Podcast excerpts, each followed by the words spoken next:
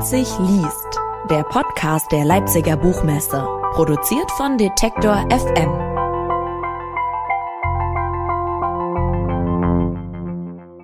Herzlich willkommen zu einer neuen Ausgabe von unserem Leipzig liest Podcast. Mein Name ist Claudius Niesen und ich freue mich, dass wir Ihnen im Rahmen dieses Podcasts spannende neue Bücher vorstellen dürfen, die Ihnen hoffentlich die Zeit bis zur nächsten Buchmesse im März 2022 ein wenig verkürzen.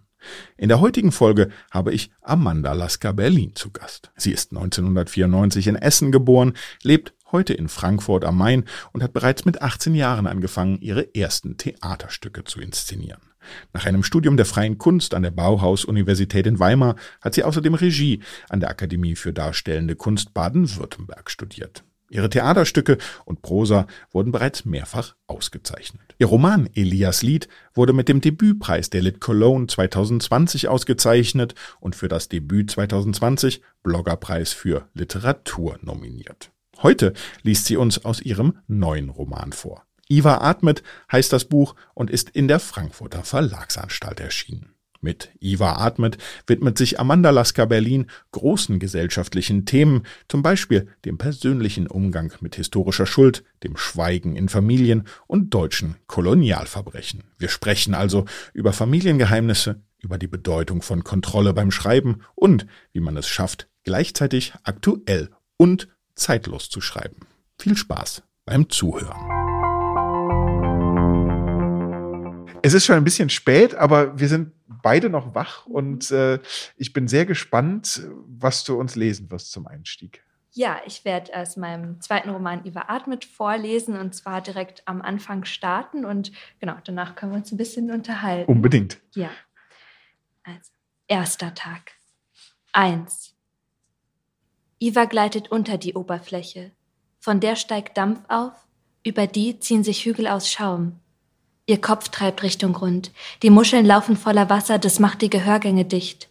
Iva hört fast nichts. Nur monotones Rauschen und die Schläge des Pulses. Aufgerissene Augen, die von der Seife brennen und auf die dünnen Beine schauen, die viel zu lange im grell beleuchteten OP-Saal standen, zittrig die Wohnung betraten, aushalten mussten bei dem Telefonat, bevor sie sich endlich ins Wasser fallen lassen konnten. Jetzt treiben sie über dem Keramikboden. Ihre Haut ist durchweicht. Doch die alten Hautpartikel lösen sich nicht vom Knöchel. Iva kratzt. Das Wasser ist wärmer, seit Iva alleine in der Wanne liegt. Roy hat seine Körperwärme dagelassen, damit Iva nicht friert.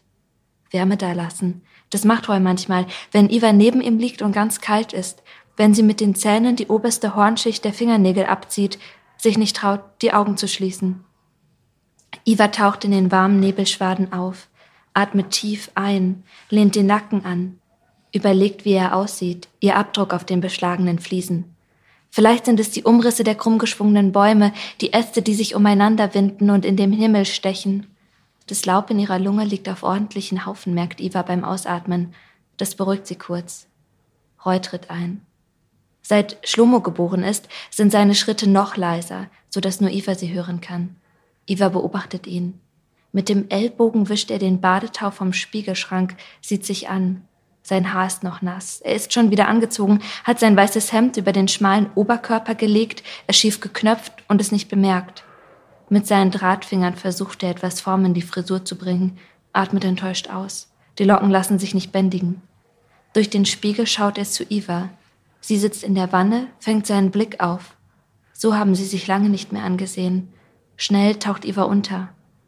Da sind keine Blicke, da sind nur sie und das Wasser und das Gefühl von brechenden Halmen unter den Füßen, dieses Kitzeln vom ausgetrockneten Gras, Iva schnellt hoch, fährt mit der Hand über die Füße, damit es weggeht, das Grasgefühl. Als ich gerade nachschauen war, hat er geschlafen, sagt Roy. Mal sehen, wie lange noch, murmelt Iva, sieht sich schon in einer Viertelstunde den kleinen Schlomo auf dem Arm halten, während Roy hinter die, sich die Wohnungstür zuzieht. Bist du sicher, dass du heute Nacht noch fahren willst? fragt Roy und setzt sich auf den Rand der Badewanne. Seine Finger hüpfen zu Iva, wie Wasserflöhe, die auf Ivas Schulter landen. Eigentlich nicht. Dann fahr doch morgen ganz früh. Die Flohfinger hüpfen weiter, setzen sich auf Ivas Hals, fühlen den Puls. Nein, ich fahr heute Nacht, wenn du von der Vorstellung kommst. Kurzes Innehalten. Dann zieht Iva die Hand aus dem Wasser, legt sie auf seine Jeans. Das hinterlässt einen Abdruck. Wer weiß, wie es ihm geht. Iva blinzelt das Bild weg vom Gesicht des Vaters, das blau ist oder schon weiß, aus dem noch Atem stolpert. Roy sagt nichts, küsst ihren Mund ganz kurz, dreht sich zum Spiegel und versucht es noch einmal mit den Haaren. Das werden die in der Maske schon hinkriegen, sagt Iva amüsiert. Na, hoffen wir, mal, hoffen wir mal. Stell dir vor, ich würde mit den Haaren irgendwo hängen bleiben, wenn ich gerade zum Sprung ansetze, und dann würde mein Genick. Roy, schnurrt Iva. Ein Halbtoter am Tag reicht ja wohl. Stimmt. Mit einem Gummi befestigt er seine Locken sorgfältig im Nacken. Sehen grau aus deine Haare, sogar wenn sie nass sind. Iva wird frech. Er soll zu ihr schauen, so richtig, nicht nur so halb durch den Spiegel. Gar nicht, die sehen schwarz aus, jugendlich schwarz. Rentner schwarz. Also, Iva, sei lieb zu dem Kleinen. Bin ich immer, sagt Iva schnell. Roy versucht nicht skeptisch zu schauen, aber Iva kennt sein Gesicht und überlegt dir, ob du nicht doch noch fahren, morgen fahren möchtest. Mach ich nicht. Hab eine gute Vorstellung, verheddere dich nicht mit deinen Haaren und bis nachher. Sie streichelt noch einmal über sein Bein, dann sinkt sie hinab, spürt wieder das Gras unter den Füßen, wie es kratzt, sie kitzelt, wie das Laub aufgewirbelt wird in der Lunge, noch einmal denken, vielleicht ist das Wasser zu heiß, und dann schnell auftauchen und nach Luft schnappen. Iva hustet, Iva hustet laut, Schlomo wacht auf, beginnt zu weinen. Zwei. Noch einmal zu Roy schauen und zu Schlomo. Der schläft auf Roys Arm. Dann den Kofferraum schließen. Darin die Reisetasche mit Kleidung für drei Tage. Obwohl alle wissen, drei Tage sind zu kurz. Leise, damit Schlomo nicht aufwacht. Der hat so lange geschrien, als Iva mit ihm alleine war. Schlomo ist erst eingeschlafen, als Roy ihn aus ihren Armen genommen hat. Vielleicht, weil Roy so ruhig ist. Iva geht zu den beiden, legt die Arme um sie und Roy seinen Arm auf ihren Rücken. Roys Körper ist müde, erschöpft von der Vorstellung, davon, sich in alle Richtungen zu biegen und ins Publikum zu strahlen und in Gedanken ganz woanders zu sein. Iva küsst Roy, streichelt Schlomo, steigt ein und ist weg. Es ist schon Nacht, da sind keine Farben, auch nicht in den Ampeln, die sind aus. Nur die Scheinwerfer tasten die Straße ab, reflektieren den Florost. Der hat sich auf die Autos am Straßenrand gelegt, der hat sich die Grashalme gepackt und steif werden lassen. Iva fährt langsam, von der Kälte überzogene Äste, die starr in den Himmel stechen, ob zwischen den geschichteten Wolken ein nacktes Stück schwarz ist?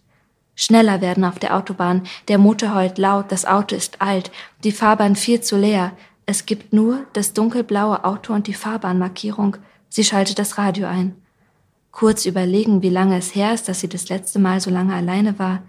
Eine ganze Nacht ohne Roy und Schlomo. Nur sie und die Fahrbahn und ein Vater, dem Blut ausläuft im Hirn so wie vor sieben Jahren beim ersten Schlaganfall. Da ist sie doch auch hingefahren, oder nicht? Das Radio redet von Schnee, von Eis, mahnt zur Vorsicht. Auf dem Beifahrersitz liegen Bananen und eine Thermoskanne Tee, eine Tafel Schokolade. Die hat Roy ihr hingelegt.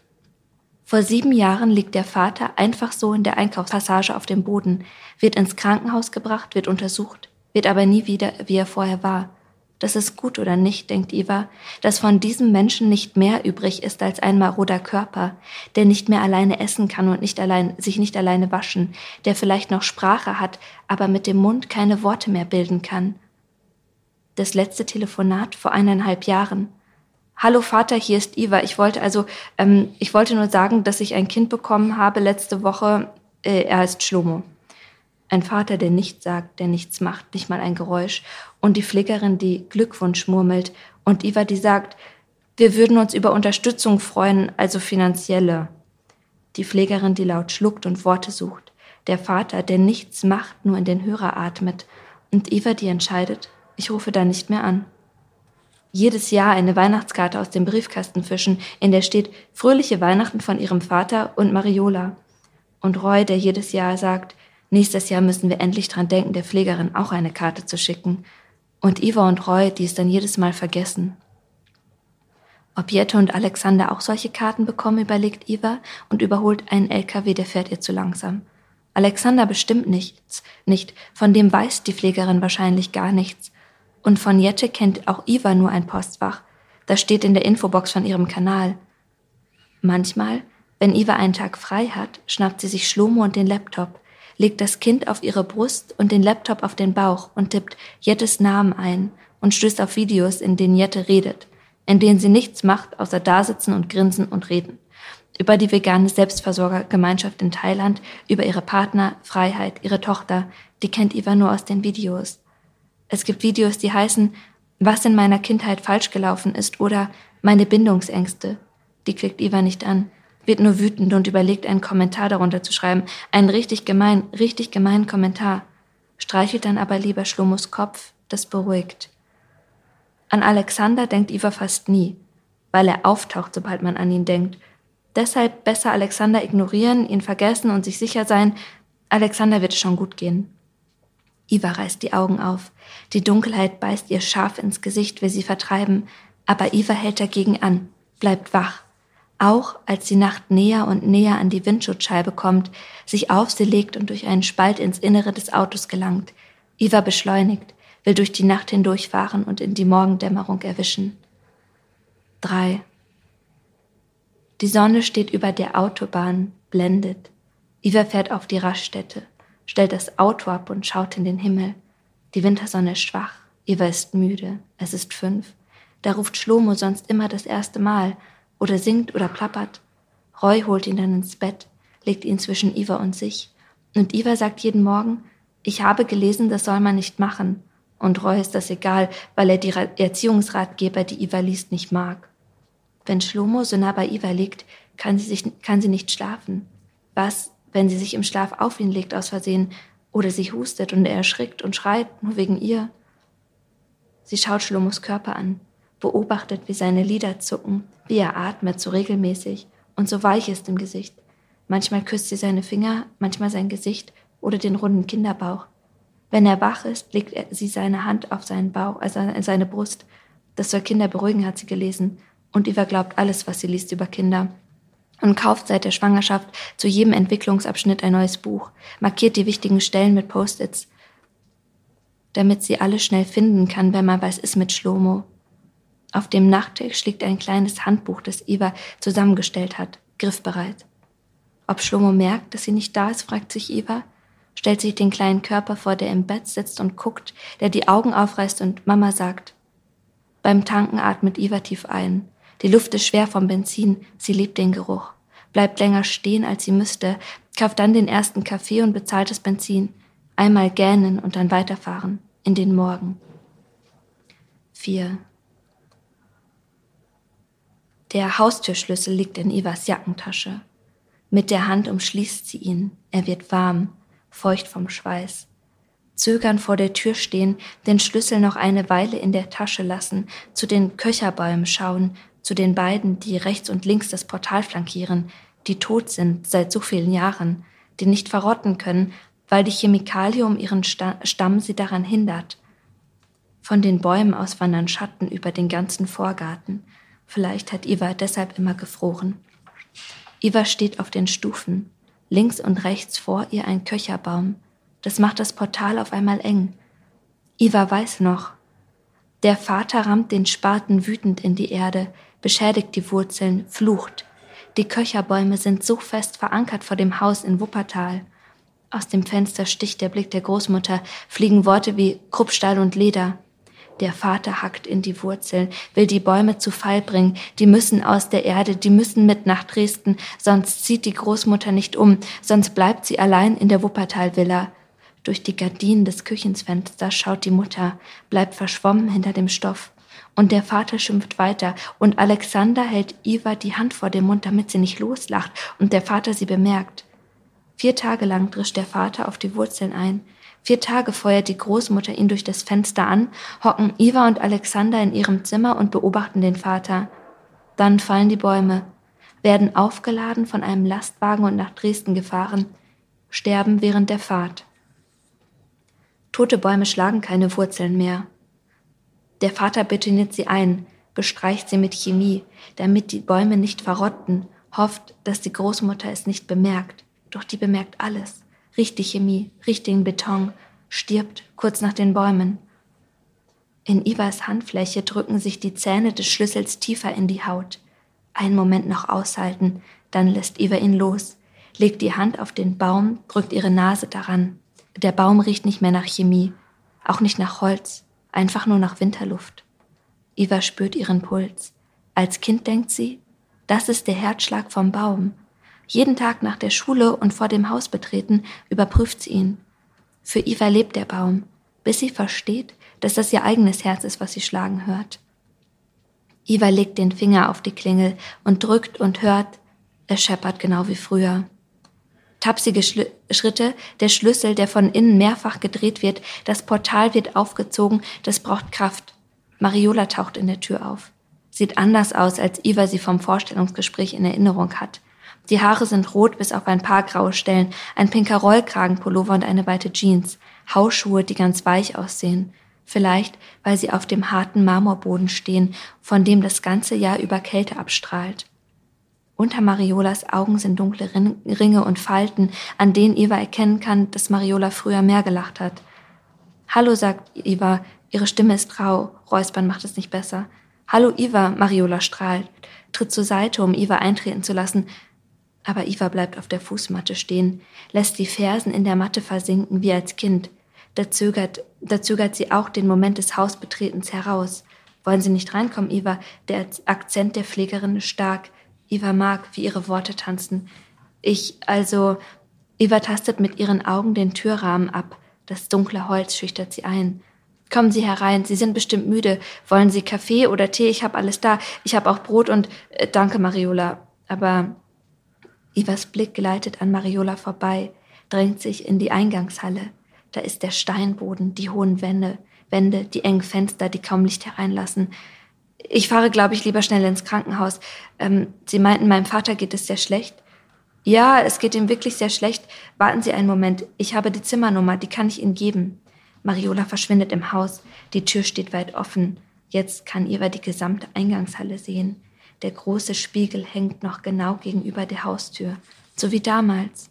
Jeder, der das Haus betritt, muss sich anschauen. Eva weiß noch, an den Samstagabenden bewundern sich die schönen Frauen und Männer im Spiegel, streifen ihre Jacken ab, drücken sie der Mutter in die Hand, lachen schrill. Die Frauen bewegen sich weich, die Männer sind steif, verschwinden mit dem Vater im Kaminzimmer. Die Mutter räumt die Mäntel auf, bleibt vor dem großen Spiegel stehen, sieht klein aus in ihm, guckt hoch zu den Kindern. Jette, Alexander und Iva hocken auf der Treppe. Ihre Schlafanzüge schmiegen sich an das verschnörkelte Geländer. Ihr müsst ins Bett, zischt die Mutter, dreht sich nicht um zu den Kindern, tut so, als würde sie vor dem Spiegel ihren Lippenstift nachziehen. Geht schnell, bevor der Vater euch entdeckt. Ein Nicken von Iva und Jette und Alexander, der da sitzen bleibt. Die Mutter, die nicht nachschaut, ob die Kinder gehen, sondern selbst im Kaminzimmer verschwindet. Dumpfe Gesprächsfetzen, hartes Lachen. Iva, Jette und Alexander, die mitlachen, nicht wissen über was, die stumm werden, wenn die Mutter aus dem Kaminzimmer stürmt, weint, an, ihren, an ihnen vorbeirennt die Treppe hoch. Der Vater, der die Tür zum Kaminzimmer zuzieht. Ab dann wird gesungen. Aus dem Singen wird Grölen und aus dem Grölen wird Lallen. Torkelnde Männer und Frauen, die wieder auftauchen in der Eingangshalle, sich ihre Mäntel überwerfen und auf einmal verzerrt aussehen im Spiegel. Ob sie das merken, fragt Iva sich. Oder ist sie die Einzige, die das sieht? Hirschgeweihe und ausgestopfte Tiere hängen an den restlichen Wänden. Wenn Schlomo hier wäre, würde er die Hand ausstrecken, das Fell streicheln und Ei-Ei murmeln. Aus dem Haus weht Heizungsluft. Zum Glück heizt Mariola, denkt Iva. Eilig kommt Mariola auf Iva zu, drückt ihr den Zettel in die Hand. Da steht die Zimmernummer drauf und der Name vom Arzt. Und Sie wollen wirklich keinen Tee, Iva? Nein, ich fahr jetzt los, danke. Eva dreht sich um, fährt beiläufig mit der Hand über den Köcherbaumstamm, kann keinen Herzschlag spüren. Sie hört, wie Mariola die Tür zuzieht, die Schlösser wieder verriegelt. Schnell läuft Eva den gepflasterten Weg von Haustür zur Straße entlang. Zwischen den Fugen friert das Moos. Iva hat das dunkelblaue Auto halb auf dem Gehweg geparkt, genau vor der Einfahrt. Sieht aus wie ein Fluchtwagen, denkt Iva. Grün vermummt steht Eva vor dem Bett des Vaters. Ihr Atem prallt am Mundschutz ab, gelangt durch die Nase wieder in den Körper. Kaum neuer Sauerstoff. In die Nase des Vaters führen Schläuche. Pflaster halten sie an der Haut. Ein Bildschirm illustriert seine Herzschläge. Grün auf schwarz sieht sich die Linie gleichmäßig über den Monitor. Eva liest sie ab. Das Gehirn des Vaters hat erst vor wenigen Stunden aufgehört zu bluten, jetzt liegt es brach. Eva betrachtet den Verlauf der Schläuche, legt eine Hand auf den Arm des Vaters. Der Plastikhandschuh trennt ihre von seiner Haut. Sein behaarter Arm fühlt sich unecht an durch das Plastik, als gehörte er keinem echten Menschen. Das beruhigt sie. In der desinfizierten Luft brennen die müden Augen. Eva hält sie offen. Sie heftet ihren Blick auf die Pergamenthaut des Vaters, will den Verlauf der Adern darunter verfolgen, doch das ganze Gesicht ist blau. Nur die Ringe unter den Augenhöhlen sind dunkelgrau, die Falten tiefer, als Eva sie in Erinnerung hatte. Eva will mit dem Finger die Rillen auf der Stirn nachfahren, doch im Gesicht be berührt man den Vater nicht. Über seinem Kopf, äh, Körper eine schwere Decke. Ob sie ihn erdrückt, überlegt Eva. Sie hebt die Decke einen Spalt an, prüft, ob der alte Korpus schon zerbrochen ist. Doch er sieht heil aus. Sie lässt die Decke wieder fallen, schaut ihn noch einmal an. Er erinnert sie an die Großmutter kurz vor ihrem Tod, daran, wie sie aufgehört hat zu sprechen, nach dem Sterben der Köcherbäume, wie sie nur noch da sitzt am Fenster, die Sonne auf die geschlossenen Lider fällt. Als Kind findet Eva den Tod der Großmutter nicht schlimm. Die Großmutter hat sich aufgelöst, Konturen verloren und Farbe, bis sie weg war, einfach so. Der Vater ist da, liegt als Koloss auf dem metallenen Bett, lässt sich von den Beatmungsgeräten Luft einpumpen, lässt sich durch Schläuche Energie in den Körper flößen und macht nichts, nur liegen. Eva muss raus, stellt sich im Krankenhausflur aus der grünen Schutzkleidung, wirft sie weg, desinfiziert ihre Hände, automatisiert, wie sie das bei der Arbeit macht. Eva liebt dieses Sterile. Bis dahin. Vielen Dank. Was würdest du sagen, wie wichtig ist oder welche Bedeutung hat überhaupt Kontrolle für dich als Autorin, für dein Schreiben, für die Figuren, für Eva? Also für mich als Autorin hat Kontrolle tatsächlich nicht so eine große Rolle. Ich bin im Schreibprozess sehr äh, sehr intuitiv arbeitend. Also ich bereite sehr viel vor, ich recherchiere ganz viel und akribisch und äh, lese wahnsinnig viel und wenn ich schreibe, dann gebe ich die Kontrolle ab. Es klingt immer so abgedroschen, aber ich gebe sie wirklich an die Figuren ab, die dann handeln und ich gebe das an die Momente und ich versuche die Momente genau zu packen und zu sezieren und äh, fließen zu lassen. Eva ist da ja als Figur ganz anders. Die braucht diese Kontrolle. Sie weiß, dass ihre Geschichte, ihre Familiengeschichte voll von unerzählten Ereignissen ist und versucht deshalb sich über Kontrolle ihrer Lebenswirklichkeit, ihres Alltags, Stabilität zu, zu erhalten. Ja. Aber wenn, wenn ich das richtig verstanden habe, arbeitest du im Schreiben, oder so würde ich es sehen, doch auch sehr kontrolliert, weil du weil, weil ich das, wenn ich das äh, richtig mitbekommen habe, ist die sozusagen das, das Schreiben dieses Textes, dieses 300 Seiten langen Buches, hast du in, in drei Monaten bewältigt, aber das ging nur, weil du den Text quasi für dich vorher so ja verfertigt hattest.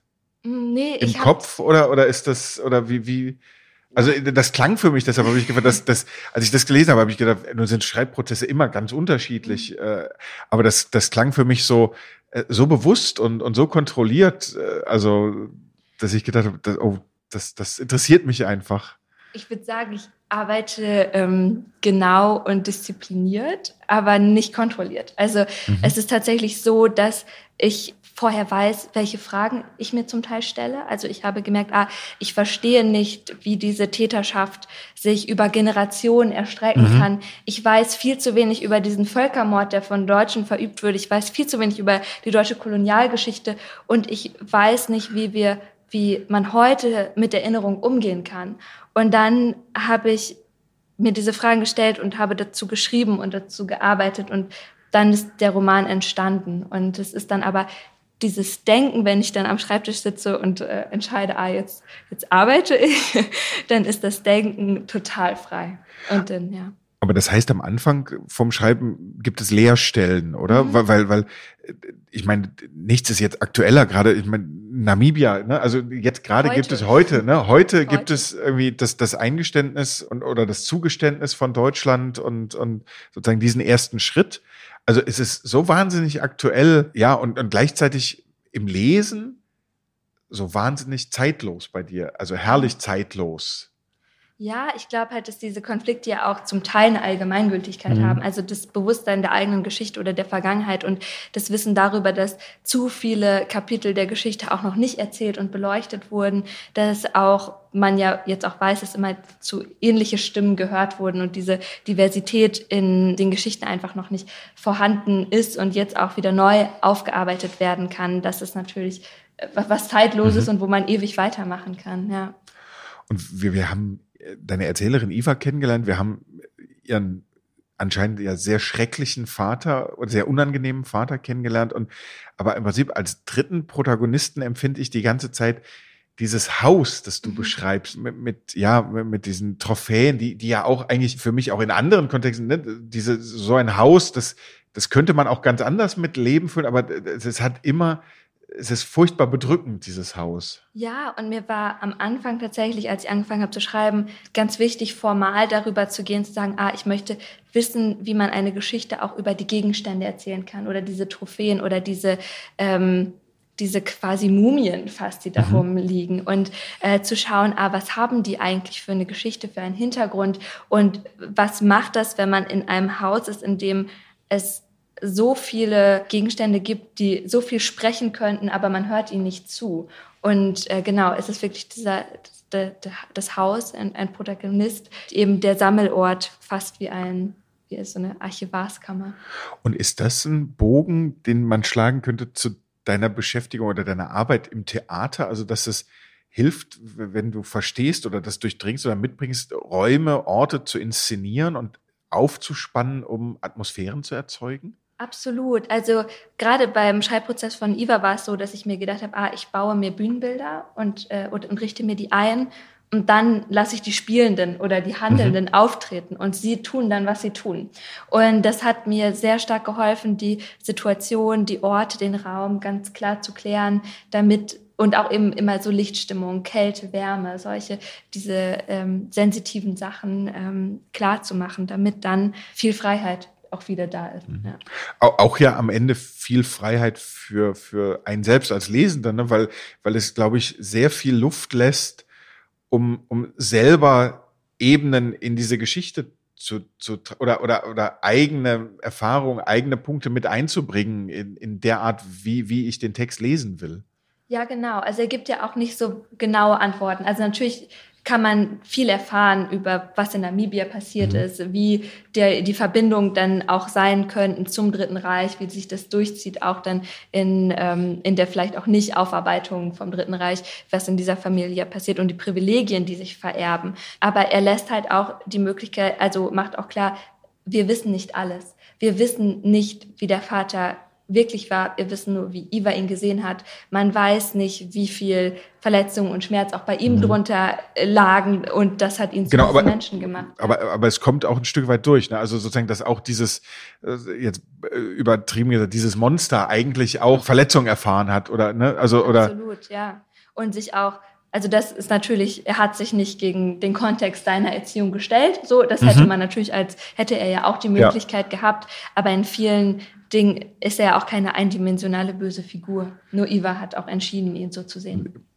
Und das, was du eben angesprochen hast, das, das interessiert mich fast am meisten, das ist äh, also quasi eher privat, aber dieses, diese Übertragung oder dieses Interesse für Übertragung, wie sich Schuld oder wie sich auch ja komplexe äh, Traumata durchziehen oder vermitteln über verschiedene Generationen. Wie das funktioniert. War, war, kannst du beschreiben, warum dich das interessiert hat, so als Thema? Ja, ich, mir ist irgendwie aufgefallen, dass ich viele Themen vorher so abgekoppelt voneinander gesehen habe, dass ich gedacht habe, ah, es gibt Kolonialismus, es gibt das Dritte Reich, es gibt 68er mhm. und es gibt später. es gibt jetzt. Aber dass ich dann dachte, na ja, in Familien verknüpft sich das ja mhm. alles und dass es ja wirklich auch Familien gibt, in denen sich diese Täterschaft ja auch durchzieht und sich Privilegien ja weiter vererbt haben. Also bevor ich noch geschrieben habe, habe ich einen Wikipedia-Artikel über äh, jemanden gelesen, der äh, im Dritten Reich eine sehr hohe Position hatte, was aber viel, viel ganz klein in diesem Wikipedia-Artikel erwähnt war, sondern nur, dass er dann später ähm, ein hohes Tier in der CDU eben war und auch das Bundesverdienstkreuz hätte ähm, bekommen sollen und dass halt dann eine Anzeige aus Israel kam, die dann halt gesagt, und dann hat es halt nicht bekommen Und es war dann noch so ein Halbsatz. Und ich hatte mit einem Nachfahren von diesem Menschen aus dem Wikipedia-Artikel Kontakt und der mir nur erzählt hatte, ah ja, das war der hat fast das Bundesverdienstkreuz bekommen und der war in der CDU so wichtig.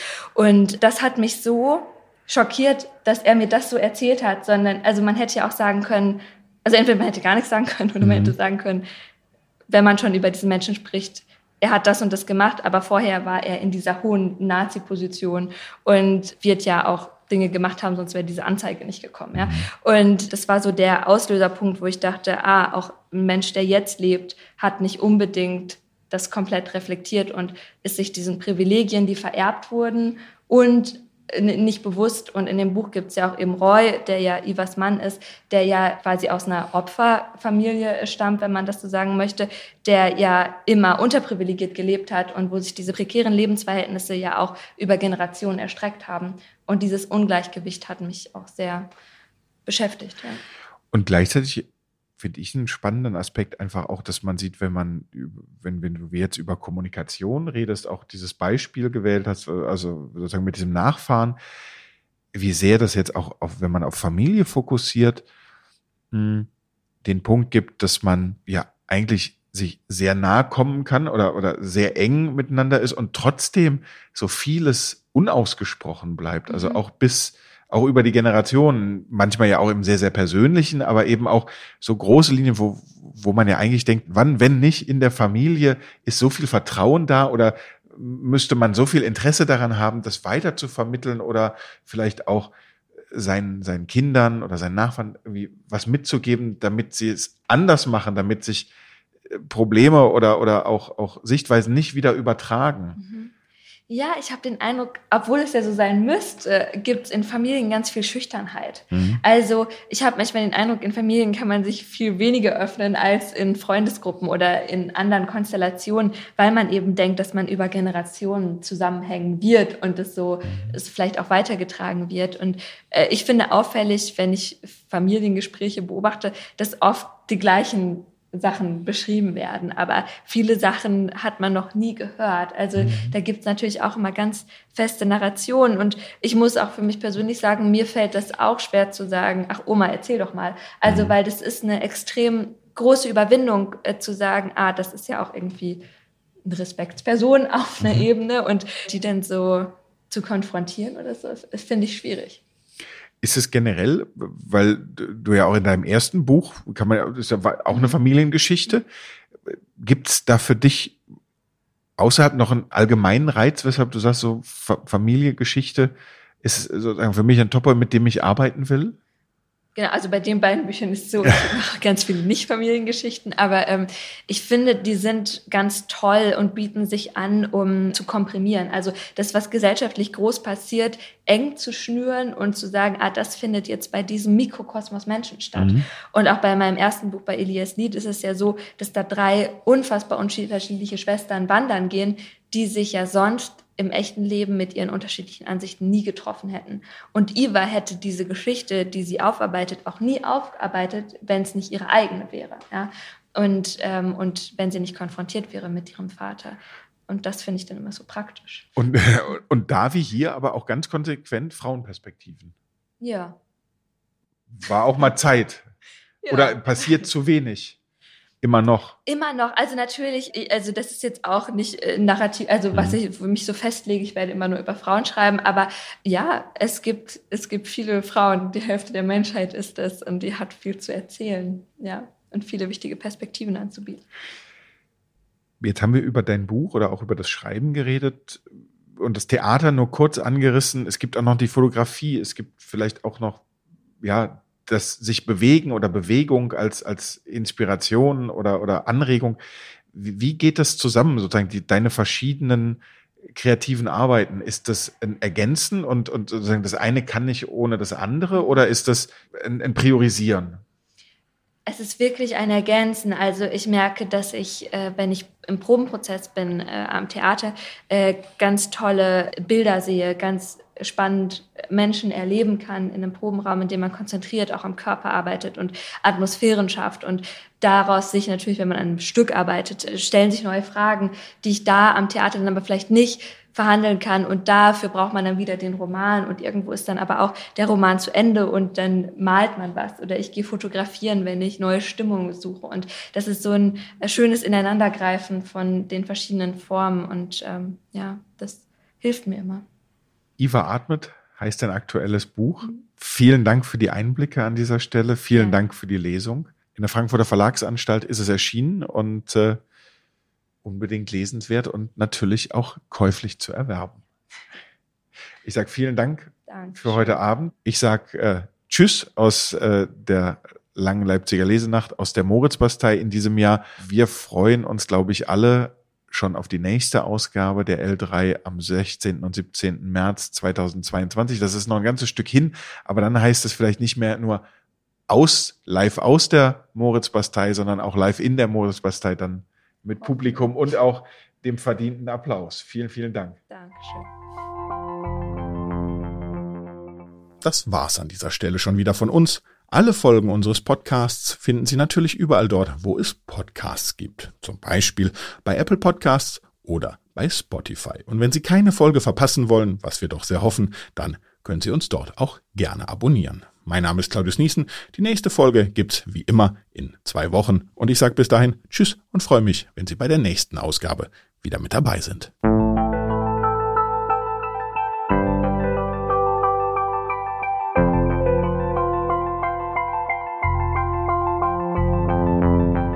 Leipzig liest. Der Podcast der Leipziger Buchmesse. Produziert von Detektor FM.